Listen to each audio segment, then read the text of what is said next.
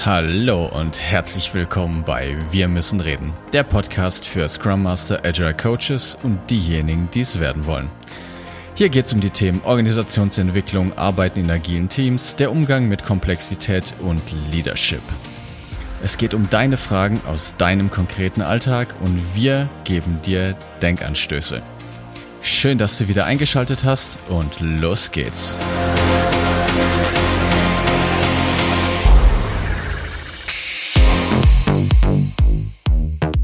Einen wunderschönen guten Tag, liebe Zuhörer und Zuhörerinnen. Schön, dass ihr auch diese Woche wieder mit dabei seid. Und natürlich mein Lieblings-Podcast-Kollege äh, an meiner Seite, Martin. Schön, dass du auch wieder mit dabei bist diese Woche. Hallo David, grüß dich. Worum geht's denn die Woche? Wir knüpfen an das Thema von letzter Woche an und fragen uns heute, warum sind denn eigentlich die agilen Experimente, von denen wir gesprochen haben, eigentlich so verdammt wirksam? Dem wollen wir heute mal auf die Schliche gehen. Ganz genau. Für die, die die, letzte Folge gesehen haben und gehört haben, äh, nochmal zur Erinnerung. Also, äh, wie sieht so ein Setup für ein agiles Experiment aus? Ähm, wir haben eine Problemdefinition, wir haben eine Experimenthypothese, wir haben einen Schutzraumwächter, ein Team, wir haben eine zeitliche Begrenzung, wir haben die Ressourcen, die wir festlegen und stellen Transparenz sicher. Wen das genau interessiert, hört sich einfach die letzte Folge nochmal an. Ansonsten für die anderen einfach nur kurz auf Überschriftenebene so ein bisschen ein Anreißer. Und um was es heute geht, äh, ist, wie David schon gesagt hat, äh, warum sind denn die so wirksam? Ja, an was merken wir das, beziehungsweise warum, weshalb, wieso? Und also der erste Punkt, auf den wir jetzt heute mal eingehen möchten, ist, dass dieses, die, dieses spezielle Setting, das wir in der letzten Folge besprochen haben, ein, ein wesentlicher Erfolgsfaktor oder der Punkt dabei ist, dass es erst Innovation möglich macht in einem Unternehmen. Und warum? Weil es erstens nach außen Richtung Markt gerichtet ist und durch den Schutzraum, den wir angesprochen haben, die üblichen Muster, die halt normalerweise dann das System zeigen, wenn sich etwas nicht so verhält wie gewöhnlich, dass diese, diese Immunabwehr von diesem System eben nicht eintritt, ne? sondern dieser Schutzraum ermöglicht es überhaupt ein neues Verhalten innerhalb des alten Systems zu zeigen. Das ist ganz wichtig. Und erst dadurch ist diese Innovation, also ein, ein neues Lernen überhaupt möglich. Genau. Also ist ja auch total logisch, ne? Also ich kann nur was Neues schaffen, indem ich das Alte beiseite lege, ja. Wenn ich das äh, Alte weiterhin als Regel einhalte, dann kann daraus nichts Neues entstehen. Also ich muss immer eine Ausnahme haben.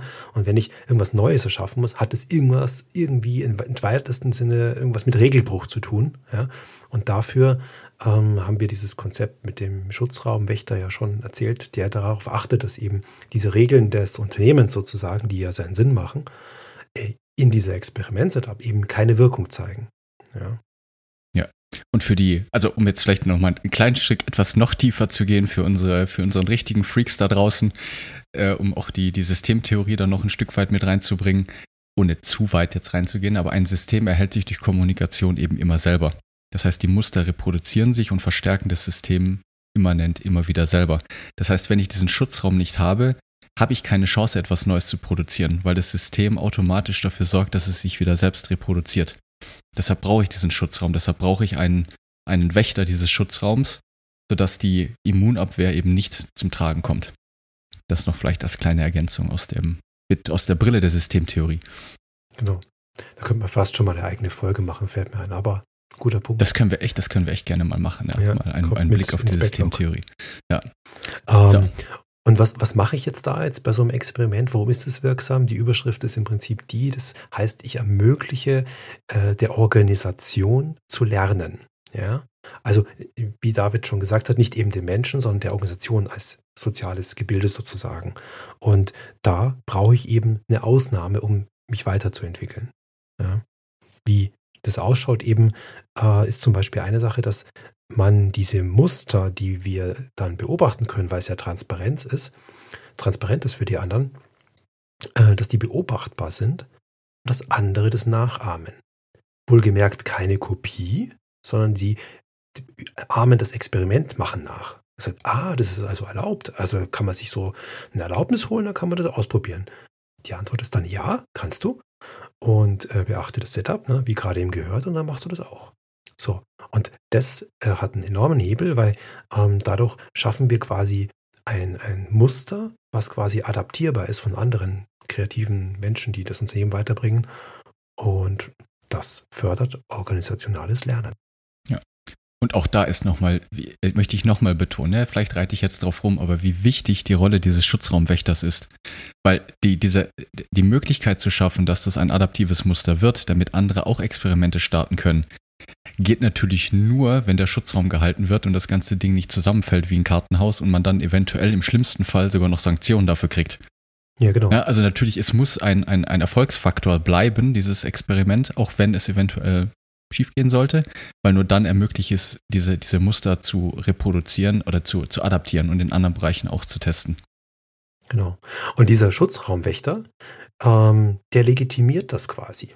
Ja. Und was der macht, der legitimiert sozusagen äh, sozial legitimierte Führung oder informelle Führung könnt ihr auch sagen, ja. Ähm, ihr kennt es, aus dem Privaten geht es kennt man das. Ne? Also wenn jetzt jemand ein Restaurant aussucht in der Stadt und der wohnt in der Stadt oder kennt sich aus, dann entscheidet eine Gruppe an Freunden ganz automatisch, dass der das Restaurant aussucht. Ja, es geht blitzschnell, mhm. zapperi zapp. Ja, und wenn man dann im Restaurant drin sitzt und es geht um einen Wein, dann gibt es vielleicht einen, der den Wein aussucht ähm, und sich da auskennt. Das weiß die Gruppe, weil sie sich alle kennen. Und dann sucht der den Wein aus und derjenige, der gerade eben das Restaurant ausgesucht hat, weil er die Stadt kennt, zieht diese Gruppe die Führung sozusagen und gibt dem, dem Weinkenner. Und das geht blitzschnell. Aus dem Privaten kennen wir das. Ja? Äh, und in Organisationen müssen wir dafür einen institutionellen Rahmen schaffen. Und das sind diese Experimente. Ja, da habe ich einen, der da einfach fachlich vorne ist, wo die Gruppe sagt, ja, ja, lass das den machen oder sowas.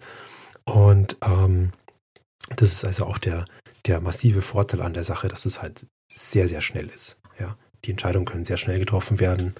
Und äh, jetzt muss ich kurz die Katze hier runterholen. Ups, so wunderbar. Ähm, hallo Nero hat auch seinen Auftritt gehabt, gerade ja. eben.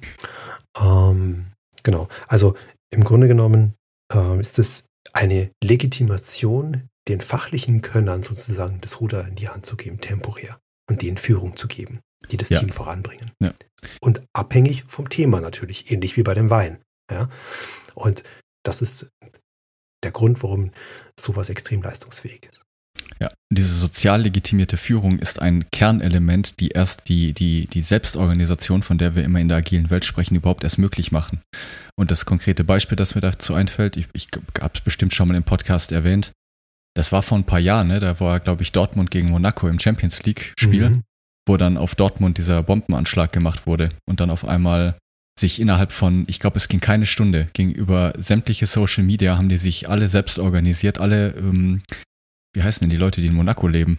Ich weiß es nicht. Also die Leute, die, die, die gegnerischen Fußballfans, die wurden sofort in verschiedenen, bei, bei Dortmund-Fans untergekommen, die wussten ganz genau, wenn ich an die U-Bahn-Station gehe, werde ich abgeholt, da gibt's ein Bett.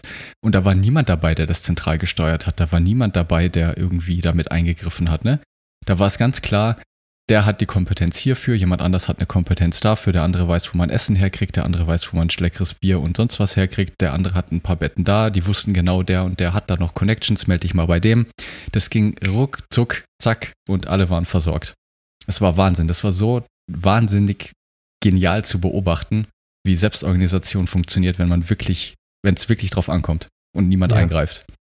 Ja, das ist extrem leistungsfähig, vor allen Dingen in diesem Beispiel, was du genannt hast, im komplexen Feld. Ja? ja? Also diese Situation, wer, der braucht das, der braucht das, das war ja quasi nicht nur eine komplizierte Situation, sondern eine komplexe Situation, weil es ja um Menschen Absolut. geht. So. Ja. Und in Problemfeldern der Komplexität ist diese Art der, der Führung und der Selbstorganisation natürlich extrem leistungsfähig und aus meiner Sicht die einzige Art, wie man dem begegnen kann. Ja. Also mit Vor allen Dingen schnell. Ja, genau, schnell, genau. Ja, Mit ja. zentraler Steuerung hätte es Wochen gedauert. Ja, und dann wäre die, der Mehrwert halt nicht mehr da gewesen, ne? weil die Fans brauchten jetzt ein Bett. Die Fans brauchten jetzt was zu trinken und mhm. zu essen. Ne? Die brauchten jetzt seelische Unterstützung. ja. Genau. Naja, und wenn ihr dann so ein Experiment macht, dann dürft ihr es natürlich auch irgendwann mal beenden. Ja, das äh, schließt man ab und dann war etwas erfolgreich oder auch nicht. Und in der Situation dürft ihr ähm, zwei Dinge unterscheiden. Nämlich, war das Experiment-Setup erfolgreich oder war eure Hypothese erfolgreich? Mhm. Das ist nämlich ein mhm. Unterschied. Ja. Ähm, das Experiment-Setup war quasi erfolgreich, wenn euer Schutzraum gehalten hat, wenn die Hypothese gepasst hat, wenn es belastbar war, wenn die Ressourcen funktioniert haben, wenn die Führung in diesem Team funktioniert hat und so weiter. Ähm, und das ist unabhängig zu betrachten von der Experimenthypothese, weil die kann nämlich erfolgreich sein oder auch nicht. Und ähm, wenn es nicht erfolgreich ist, habt ihr was gelernt und wenn nicht, dann habt ihr einen guten Punkt gemacht. Ja, und als Spoiler würde ich jetzt mal rein aus dem Gefühl sagen, ich würde behaupten, die meisten Experimente, also ein Großteil davon, werden nicht erfolgreich sein. Und ja. nur ein paar sind erfolgreich. Und die, die erfolgreich sind, sollten die Mehraufwand der nicht erfolgreichen halt kompensieren. Das ist der Deal, den man eingeht. Ja, genau. Und eure Organisation äh, lernt natürlich bei jeder Sache. Ne? Das heißt aber auch bei äh, nicht äh, bestätigter Hypothese lernt ihr was. Und wenn ihr das aufschreibt, dokumentiert und weiterträgt, ja, dann äh, entwickelt sich die Organisation. Und je häufiger ihr solche äh, falschen Hypothesen macht, desto besser eigentlich. Ja, weil dann lernt ihr häufig und schnell und kommt vorwärts. Also das ist eigentlich jetzt kein Fehler. Und man muss das halt jetzt auch eben dann auch gegenüber Stakeholdern politisch eben trennen. War das Werkzeug des Experiments, hat es funktioniert und oder hat die Hypothese funktioniert? Ja, und deshalb ist es so wichtig, da zu unterscheiden, weil, wie David du schon richtig gesagt hast, die Wahrscheinlichkeit, dass eine Hypothese äh, aufgeht, das ist halt schon auch ein Glücksfall. Ne? Kann auch schiefgehen und kann auch ja. man was lernen. Aber so muss man das dann auch ähm, sozusagen darstellen. Genau. Und nur um das nochmal ganz explizit zu sagen, um hier keine Missverständnisse aufkommen zu lassen, ein Experiment ist jetzt nicht, wir planen die nächste, weiß ich nicht, den BMW X11, der jetzt die nächsten drei Jahre in Entwicklung geht und wir nehmen 100 Millionen Euro dafür in die Hand. Das ist kein Experiment. Ne, also wir reden von, von einem Setting, das auch im Fall eines Scheiterns das Unternehmen nicht in den Ruin führt. Und in einem Zeitraum sich bewegt, ohne jetzt konkrete Zahlen zu nennen, dass halt auch wirklich Lernen möglich ist. Also es sollten kurze, ähm, Safe-to-Fail-Experiments sein, wie man es halt eben mhm. im Englischen so schön sagt. Ne? Also sie sollten, das Unternehmen darf nicht massiv davon betroffen sein, wenn mehrere dieser Experimente scheitern, weil wir eben davon ausgehen, dass die Hypothesen, die wir haben, überhaupt nicht stimmen und wir erst andere finden müssen. Ja, da jetzt aber den Umkehrschluss zu machen, dass ich nur risikoarme Experimente mache, ist natürlich auch genau. ein Fehlschluss. Ne? Also die, stimmt, die, ja. die, Weihnachtsfeier, die interne, die keine Marktrelevanz hat, da braucht ihr kein Experiment machen. Ja? Also das sollte schon dann äh, ein relevantes Problem sein, ein Kundenproblem, was ihr probiert zu lösen. Ähm, und diesen Spagat und diesen, diesen, äh, diese Abwägung zu treffen, das ist dann Teil der Arbeit. Genau, ja. Was uns eine geniale Überleitung zum nächsten Punkt beschert, weil die, die Wirksamkeit dieser Experimente ist auch deshalb so hoch, weil es die Motivation der Mitarbeiter extrem ähm, erhöht. Und warum? Weil natürlich durch diese Experimente, wie in der letzten Folge von vergangener Woche erklärt, die, das Team ein echtes Problem der Wertschöpfung probiert zu lösen. Ne? Sie ist wirklich direkt am Markt, sind im Idealfall direkt am Kunden dran und es ist dann im Idealfall auch ein Erfolg beobachtbar. Aber nichtsdestotrotz ist eine Relevanz dahinter spürbar bei allen und das erhöht natürlich die Motivation. Man merkt, dass man wirklich einen Mehrwert etwas verändern kann. Ja. Mit der Annahme, dass Menschen gerne wirksam sein wollen. Weil das ist das, worauf das einzahlt. Wenn sie das merken, richtig, dass sie ja. Wirkung gegenüber dem Markt haben und dass es Relevanz hat fürs Unternehmen und das Unternehmen vorwärts bringt, das gefällt den Leuten. Ja. Genau, das ist jetzt eine, eine Annahme, ein Menschenbild, das wir hier mal voraussetzen, weil ohne das funktioniert gar nichts. Genau. Wir gehen davon aus, dass der Mensch in sich intrinsisch motiviert ist und durch wirksame Arbeit gerne arbeitet und Probleme löst. Ja. Und nicht auf Steuerung angewiesen ist, die Karotte vor der Nase braucht. Also nicht die Karotte vor der Nase braucht. Genau. Was haben wir denn noch? Ja, ähm, sagen wir mal so, das organisationale Lernen ist natürlich auch sage ich mal, je mehr ich von diesen Experimenten mache und vielleicht auch kleiner schneide, das, da kriege ich halt eine irre Lerngeschwindigkeit drauf. Ne? Also mhm, das, ja. das, Feedback, was ich generiere ähm, zu meinen Produkten, zu meinen Change, was auch immer ich vorhabe, das ist natürlich immens schnell. Also die Geschwindigkeit ist nahezu unglaublich. Ja. Ähm, teilweise überrollt ein die auch. Ne? Also mhm. Kommunikation im Unternehmen, so schnell könnt ihr gar nicht schauen, wie Leute das kopieren oder adaptieren wollen oder sowas. Das liegt nicht mehr in eurer Hand. Ja. Das geht irre schnell. Ja.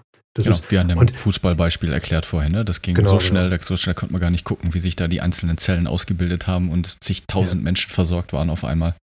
Das sind übrigens die gleichen informellen Wege, die, äh, Kommunika die Informationen durchs Unternehmen machen. Ja? Also wenn jetzt, keine Ahnung, ein Mitarbeiter im Unternehmen aufhört, ein relevanter, äh, so schnell kannst du gar nicht schauen, das weiß jeder im Unternehmen. Ja?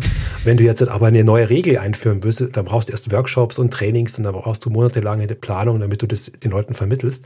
Aber auf diesen informellen Wegen äh, funktioniert das irre schnell. Ja. Da verbreiten sich Informationen in Windeseile. Jetzt haben wir noch einen Punkt uns aufgeschrieben, den wir noch jetzt extra am Schluss platziert haben, um ein eventuelles Missverständnis auch aus der letzten Folge noch, noch aufzudecken.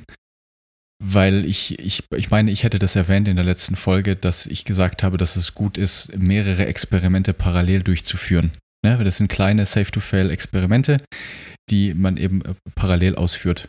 Warum? Die Intention, die ich dahinter hatte, ist, dass in einem komplexen Umfeld jeder Eingriff in das System das System verändert. Wenn ich jetzt eine lineare Abfolge habe, dann ist natürlich das zweite Experiment arbeitet ja schon wieder an einem anderen System als das erste, weil das erste schon das System an sich verändert hat. Oder um es nicht ganz so abstrakt zu sagen, ne, sobald ein neuer Mensch ins Team reinkommt, ändert sich die gesamte Teamdynamik. Also ein einziger reicht, eine Interaktion mit dem System reicht, um etwas zu verändern in diesem System. Daher kam dieser Grundgedanke.